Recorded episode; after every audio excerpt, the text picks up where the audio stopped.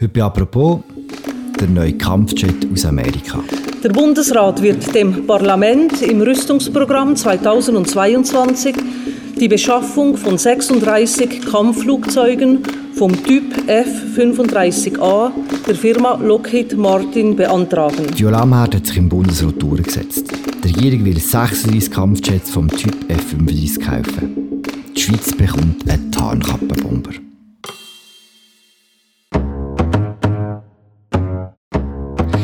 Braucht sie den wirklich? Und was bedeutet der Entscheid politisch?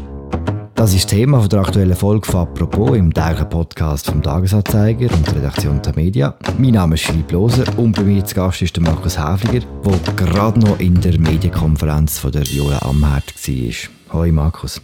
Hoi Philipp. Der große Vorsprung des F-35A im Gesamtnutzen ergibt sich daraus, dass dieser Flugzeugtyp in den drei Hauptkriterien Wirksamkeit, Produktesupport und Kooperation die höchste Bewertung erzielte. Auch im Kostenvergleich ging der F-35A mit den günstigsten Beschaffungs- und Betriebskosten als klarer Sieger hervor. Damit ist auch gesagt, dass der F-35A beim Kosten-Nutzen-Verhältnis, das beschaffungsrechtlich für den Zuschlag relevant ist, mit Abstand am besten abgeschnitten hat. Wir haben hier die Bundesrätin gehört und wenn man ihr zulässt, klingt alles wahnsinnig klar und deutlich. Der amerikanische Chat ist nicht nur viel besser als alle anderen, die in der Evaluation waren, sondern auch viel günstiger. Bevor wir über den Chat reden, Markus, kannst du uns etwas sagen über die Entscheidungsfindung im Bundesrat? Ist dort auch so deutlich gewesen, wie jetzt Viola Amherd tönt hat? So deutlich ist es sicher nicht gewesen wie undeutlich oder wie fest umstritten und ob sie am Schluss möglicherweise sogar abgestimmt haben, das wissen wir zum jetzigen Zeitpunkt noch nicht. Der Bundesrat hat sich bemüht, das Geschäft mit höchstmöglicher Geheimhaltung zu behandeln.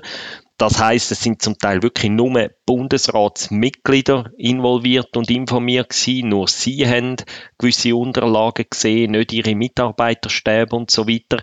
Und darum ist es recht schwierig, da einigermaßen oder sehr präzise Infos überzukommen. Was aber klar ist, dass es Diskussionen gegeben hat, ob das wirklich der richtige Chat ist, ob es politisch schlau ist, jetzt einen Amerikaner zu nehmen. Was aber klar scheint, dass am Schluss nur noch eigentlich zwei Jets im Rennen gewesen sind. Der 35 und wenn ein anderer gewesen wäre, wäre es ziemlich sicher der französische Rafale gewesen. Der Eurofighter, der weitere Europäer und der andere Amerikaner, die Super Hornet, die sind eigentlich mehr oder weniger außer Diskussionen gewesen. Und mir hat noch ein Mitarbeiter von einem Bundesrat heute Morgen noch gesagt, es sei also bis heute Morgen noch ein Rechtsbuff um den Entscheid gewesen, weil es eben wirklich auch Kritik gegeben hat im Bundesrat. Was ist denn das genau für ein Buff und weißt du, wer denn anderer Meinung war als Diola Amherd? Es ist recht schwierig, alles ins Detail zu erhärten, aber es gibt sehr starke Indizien, wo wir haben, wo aber auch zum Teil andere Medien geschrieben haben, dass zum Beispiel der Außenminister Gassis mindestens die Frage aufgeworfen hat, ob man nicht soll den französischen Jet nehmen. Es gibt entsprechende Infos auch beim Ueli Maurer, dem Finanzminister. Beim Guy Parmelin gibt es ein bisschen widersprüchliche Signale und das ist schon sehr bemerkenswert, oder, dass mehrere Bürgerliche mindestens sehr ein ungutes Gefühl haben bei dieser Wahl. Und bei den beiden SPler, die hätten am liebsten gar nichts mit dem Entscheid zu tun, der ist für sie so oder so eher schwierig. Die grosse Frage, die sich bis heute gestellt hat, ist, oder bis in die letzten Tage entscheidet der Bundesrat nur nach technischen Kriterien. Das hat er jetzt gemacht, mit dem Argument, das ist der beste und der billigste, darum kaufen wir den. Aber das ist lange nicht für alle so klar gewesen, weil namentlich die Franzosen haben versucht, mit politischen Gegenangeboten eine Art die technischen Nachteile, wo ihren Jet offenbar hat, auszugleichen. Die Viola Amherd ist ja das an der Medienkonferenz auch gefragt worden, wegen der politischen Gegengeschäfte. Sie hat gesagt, der Bundesrat muss sich ans Gesetz halten und das würde sagen, man muss den nehmen, der am günstigsten und am besten ist. Wenn es mehrere gleichwertige Angebote gibt, dann können auch politische Überlegungen eine Rolle spielen. Bei gleichwertigen Angeboten. Das wäre auch beschaffungsrechtlich möglich. Jetzt haben wir Angebote, die eben nicht gleichwertig sind. Ein Angebot, das oben aussticht. Und entsprechend ist es auch nicht möglich, politische Argumente entscheidend zu bewerten. B ist recht klar tönt.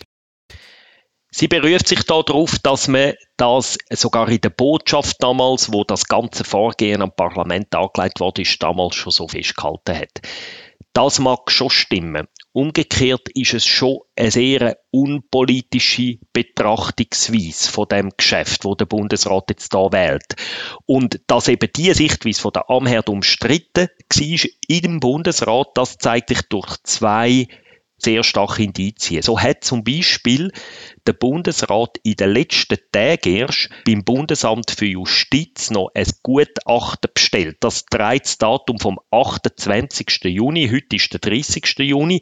Auf den letzten Drücker haben sie sich noch schnell rechtlich dort abgesichert und das Gutachten kommt grob zusammengefasst zum Schluss, ja, ihr müsst tatsächlich einfach den billigsten und den besten nehmen, ihr könnt das nicht politisch entscheiden. Und nur schon die Tatsache, dass sie das Gutachten eingeholt haben, zeigt, dass eben andere Sichtweisen es im Bundesrat gegeben hat.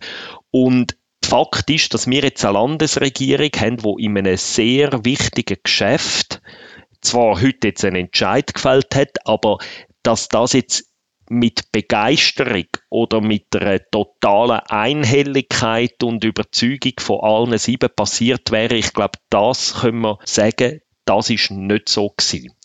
Was wir mhm. nicht wissen, ob es wirklich einen konkreten Gegenantrag gegeben hat, ob wirklich der Gassis zum Beispiel für den Franzosen gekämpft hat oder ob er sich am Schluss dann halt auch überzeugen lassen hat, das wissen wir Stand jetzt noch nicht im Detail. Was hat denn das für politische Gegengeschäfte können sein, zum Beispiel von Frankreich? Und gibt es schon erste Reaktionen aus Frankreich äh, zu diesem Entscheid? Wie hässig ist man dort jetzt? Es ist klar, oder? Man weiß, dass französische Minister und offenbar sogar der Präsident Macron himself bis vor wenigen Tagen noch versucht haben, den Entscheid in die andere Richtung zu drehen. Und also die Franzosen und auch die Deutschen sind mit Sicherheit not amused. Allerdings muss man natürlich auch sagen, es ist von Anfang an klar gewesen, drei von diesen vier Anbietern werden leer ausgehen. Alle haben Millionen, wirklich buchstäblich Millionen eingesetzt für das Evaluationsverfahren. Und jetzt haben drei von vier nichts, oder? Das ist klar gewesen, das ist immer so, die unterlegenen Anbieter, die sind natürlich dann jedes Mal stinke sauer. Mit dem hat man müssen rechnen. Aber in dem Mal ist es natürlich zusätzlich brisant. Was die politischen Gegengeschäfte im Detail gewesen wären, weiss man nicht. Was durchgesickert ist, dass offenbar Frankreich, aber offenbar auch die Eurofighter-Nationen, das sind Deutschland, Spanien, Großbritannien, Italien, dass die eine Art Bedi, eine Art der Schweiz, so eine strategische Partnerschaft angeboten haben. Bei Frankreich weiss man auch, gibt es gewisse Informationen, dass sie irgendeinen Deal angeboten hätten bei der Besteuerung von Grenzgängern. Das ist offenbar ein Thema gewesen, dass sie dort irgendwie in der Schweiz ähm, finanziell attraktivere Lösungen angeboten hätten als heute. Und wir haben ja sehr viele Grenzgänger aus Frankreich, die in der Schweiz arbeiten. Und dann grundsätzlich und namentlich der Gassis hat sich natürlich erhofft, dass er mit der Wahl von einem Europäer mindestens klimatisch hätte können Beziehungen zu der EU verbessern, nachdem er ja dort im Moment in einer sehr schwierigen Situation ist, seitdem der Bundesrat Verhandlungen zum Rahmenabkommen abgebrochen hat. Aus dem wird jetzt alles nichts. Der Bundesrat hat sich für die amerikanische Variante entschieden. Wir wollen nicht Steuergelder verschleudern und äh, hätte keinen Ferrari gekauft, wenn es ein VW getan hätte und der Ferrari dreimal teurer gewesen wäre. Kann man von außen wie nachvollziehen, dass das wirklich der günstigste und der beste ist? Werden die Kriterien offengelegt? Können wir das selber nachvollziehen? Also ganz ehrlich, das ist unmöglich, oder? Ähm, weil wie das was gerechnet ist. Dann haben heute die Experten vom VBS gesagt, ja, gewisse Infos haben sie zwar überkommen, sie haben aber müssen Vertraulichkeit zusichern. Also da muss man schon ein gewisses Vertrauen haben in die Experten. Ich muss auch sagen, bis zu einem gewissen Grad soll man das auch haben, weil die Experten vom Bund sind sicher besser informiert über die konkreten Offerten als alle Experten und selbsternannte Flugzeugspezialisten, die in den nächsten Tagen und Wochen auftreten werden und sagen werden, warum das falsch ist. Das VBS hat sicher die besseren Informationen. Ich persönlich habe einfach insofern gewisse Fragezeichen zum Preis vor allem, weil es gibt an dem F-35 sehr heftige Kritik auch in den USA selber. Es gibt dort äh, gewisse Berichte vom amerikanischen Rechnungshof, wo sagt, die Flugstundenkosten, die in Amerika selber aufgewiesen werden, sind zu tief und so weiter und so fort. Und dann stellt sich natürlich auch die Frage, sind die Amerikaner jetzt nicht möglicherweise mit einem sehr tiefen Angebot reingegangen, um den Auftrag zu holen und kompensieren dann das später mit überhöhten, überteuerten Updates und Nachrüstungen in den nächsten, also der Flüger wird in den nächsten 10, 20, 30 Jahren wahrscheinlich mehrfach müssen nachgerüstet, äh, modernisiert werden. Und ob dann nicht so Sachen wieder kompensiert werden finanziell, ich weiß nicht, ob das VBS das kann ausschliessen, wie man die Verträge so kann ausgestalten kann. Da wird das Kleingedruckte von diesen Verträgen entscheidend sein. Und die kennen wir bis jetzt nicht. Es ist sowieso heute von den Informationen, die an dieser Pressekonferenz bis jetzt vermittelt worden sind, es ist also jetzt nicht gerade detailliert gewesen, um das einmal freundlich zu sagen. Hm. Weiß man denn noch ein bisschen mehr darüber, warum genau das Flugzeug für uns das Richtige ist? Inwiefern der Bomber unsere Zwecke erfüllt? Was einigermaßen plausibel ist, ist, dass der wirklich in der rein militärisch-technischen Evaluation am besten war.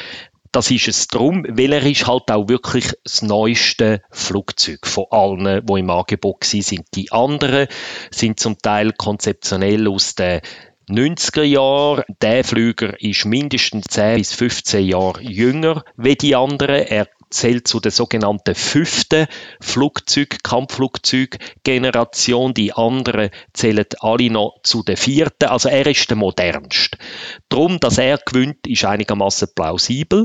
Auch wenn Kritiker sagen, er habe halt auch ein paar Nachteile. Jetzt zu deiner Frage. Für was brauchen wir den Flüger? Primär in der heutigen sicherheitspolitischen Lage brauchen wir den für Luftpolizei. Das heißt, der ist irgendwo in Bayern stationiert. Wenn irgendein anderes Flugzeug, wo man nicht identifizieren kann, oder sogar ein Militärflugzeug über die Schweiz fliegt, müssen die aufgehen und müssen schauen, wer das ist. Und im allerschlimmsten Notfall müssten sie so ein Flugzeug sogar können abschiessen. Und das kann der sicher ob er es besser kann als die anderen. Es gibt Leute, die sagen, die anderen könnten es besser, weil sie stärkere Motoren haben als der. Sie wären also schneller oben.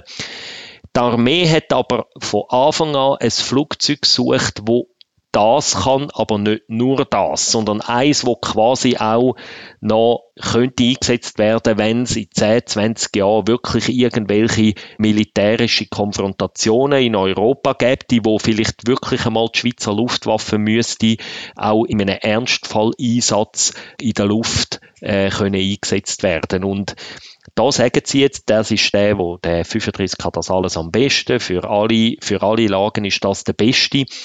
Ja, das mag tatsächlich sein.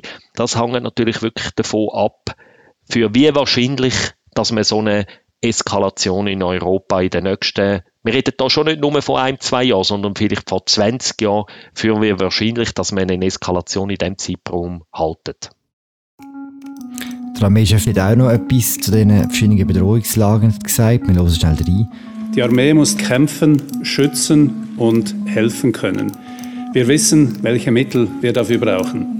Zu diesen Mitteln gehören auch Kampfflugzeuge, die verschiedene Aufgaben wahrnehmen können und müssen. Einzig die Luftwaffe kann für die Sicherheit in und aus der Luft sorgen. Und zwar in Friedenszeiten als auch in einer anhaltenden Situation erhöhter Spannungen.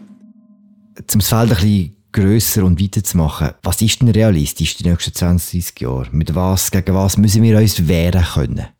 Ich persönlich, da lege ich jetzt meine persönliche Position offen, ich bin schon der Meinung, dass die Schweiz eine Luftwaffe braucht. Für Luftpolizei sicher, aber dass auch der ewige Frieden in Europa nicht gesichert ist und dass darum die Schweiz sich nicht kann erlauben einfach zu sagen, wir haben keine Luftwaffe, man kann den Entscheid fällen, aber dann ist es faktisch die Absage auch an eine einigermaßen glaubwürdige Armee. Und dann, was, mit was müssen wir rechnen?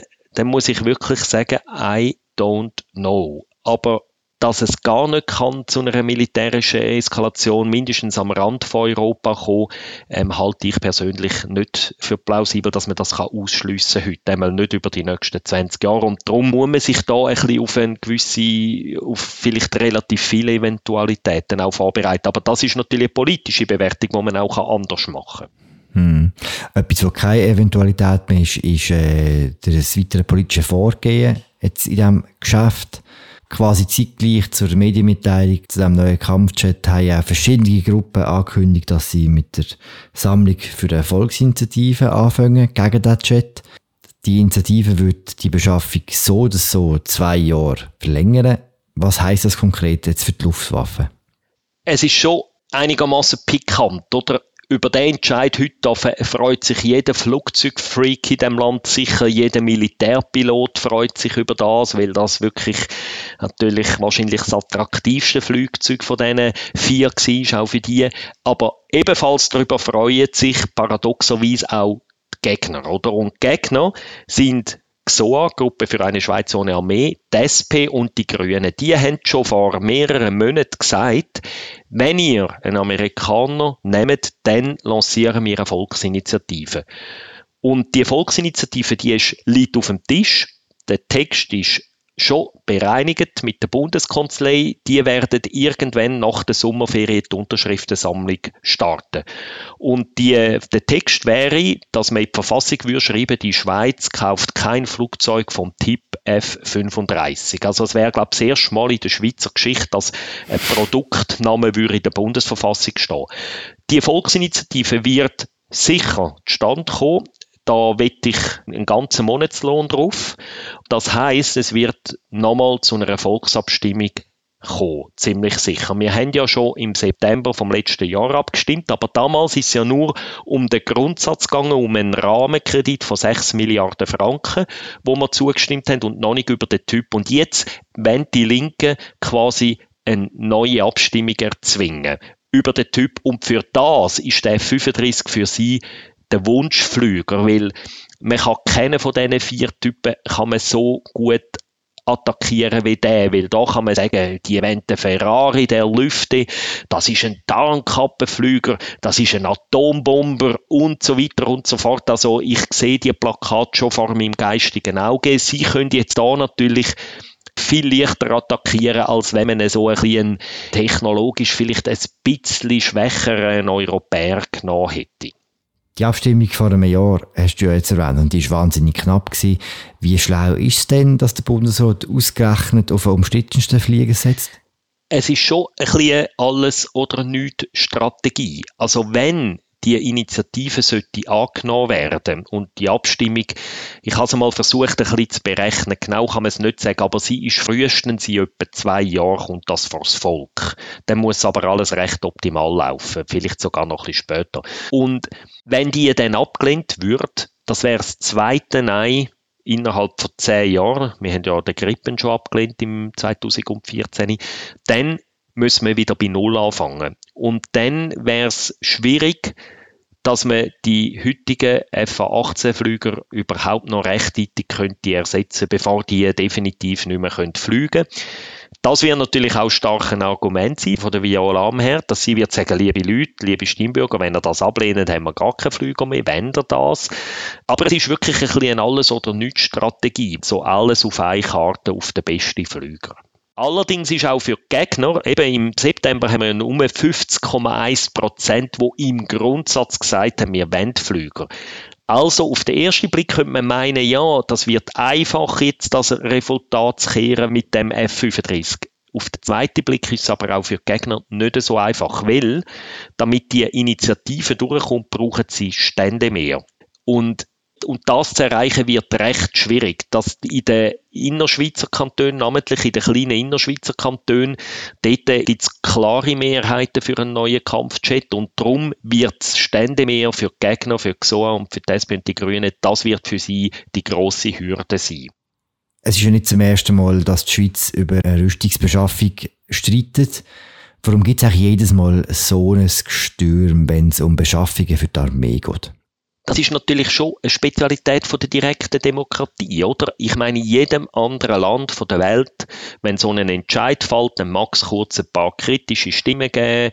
Die eher armeekritischen Stimmen sagen dann, das ist falsch und so. Und dann gibt es ein paar Zeitungsartikel, ein paar Interviews und dann ist der Fall erledigt. Und bei uns ja nicht, weil bei uns kann man über verschiedene Instrumente das vors Volk bringen, oder? Das hat ja namentlich die Gruppe für eine Schweiz ohne Armee schon x-mal durchexerziert. Und darum ist das natürlich in der Schweiz politisch viel mehr aufgeladen als in einem Land, wo eine Mehrheitsregierung ist, wo sich, wenn sich die Regierungskoalition einmal entschieden hat, der Fall klar ist, ist bei uns eben nicht so. Danke, Markus. Sehr interessant. Danke vielmals dir. Das war es, unsere aktuelle Folge zum Kampfjet-Entscheid vom Bundesrat. Analysen und Einschätzungen zu diesem Entscheid könnt ihr auf unserer Webseite lesen. Wir hören uns morgen wieder. Danke fürs Zuhören. Ciao zusammen.